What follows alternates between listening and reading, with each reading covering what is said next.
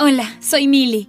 Mi historia no es muy complicada, pero la estoy contando con una sensación de calidez que quiero transmitirte. Quiero hablarte de mi primer amor.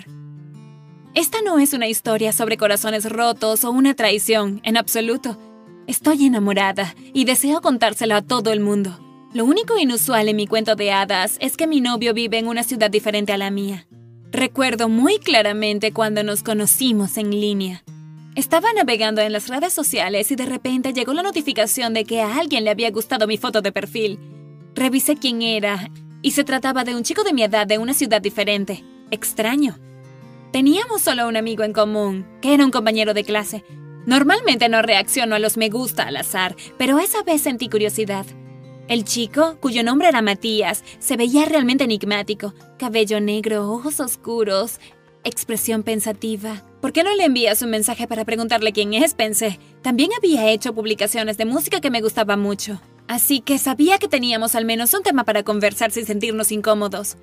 Él respondió de inmediato. Dijo que vio mi perfil entre sus amigos sugeridos y le dio me gusta a mi foto solo porque le gustaba. Me gusta tu foto, ¿no es de lo que se trata? Magnífico. Incluso tenía sentido del humor. Empezamos a hablar y no hubo un solo momento de incomodidad como los que inevitablemente se producen cuando hablas con un extraño. Ese fue el tipo de conversación que generalmente ocurre entre dos viejos amigos que se conocen desde hace mucho tiempo. Parecía que estaba hablando con mi gemelo. También resultó que teníamos las mismas preferencias en música, películas, comida, estilo de vida y cualquier otra cosa. Charlamos toda la noche y fue muy satisfactorio. Al día siguiente me escribió otra vez, solo para preguntar cómo estaba. Quería responder brevemente porque, ya sabes, dicen que una chica no debe ser intrusiva y también necesita mantener la distancia, pero simplemente no pude evitarlo. Solo quería hablar con Matías todo el tiempo y él no parecía objetarlo. Esa charla continuó sin interrupciones durante varios días. Mi madre siempre me había dicho, Millie, debes tener cuidado, debes conocer a las personas antes de apegarte a ellas. Pero una semana después de nuestro primer cruce de palabras ya estaba profundamente enamorada. Sabes, a veces enamorarte te da una sensación agridulce, como si supieras desde el principio que estás enamorado ahora, pero no durará. Bueno, en esa ocasión todo fue dulce, nada amargo. Desde el principio supe que Matías era el adecuado para mí. Era agradable, inteligente, cariñoso, guapo y parecía entender todo sobre mi vida. Lo único que me ponía ansiosa era la distancia entre nosotros. Se encontraba a dos horas de vuelo lejos de mí, y éramos adolescentes, así que no era fácil planear reunirme con él un fin de semana. Después de todas nuestras conversaciones decidimos hacer un video chat. recuerdo que estaba tan nerviosa como si fuera una cita real. Desde la madrugada comencé a pensar en mi peinado, en qué me iba a poner, en mi maquillaje. Ah, temblaba de pies a cabeza y cuando la llamada entró y tenía que presionar un botón para responder, me temblaban tanto las manos que logré hacerlo solo después de tres intentos. En la pantalla vi a mi Matías, todo pálido, visiblemente nervioso y temblando tanto como yo.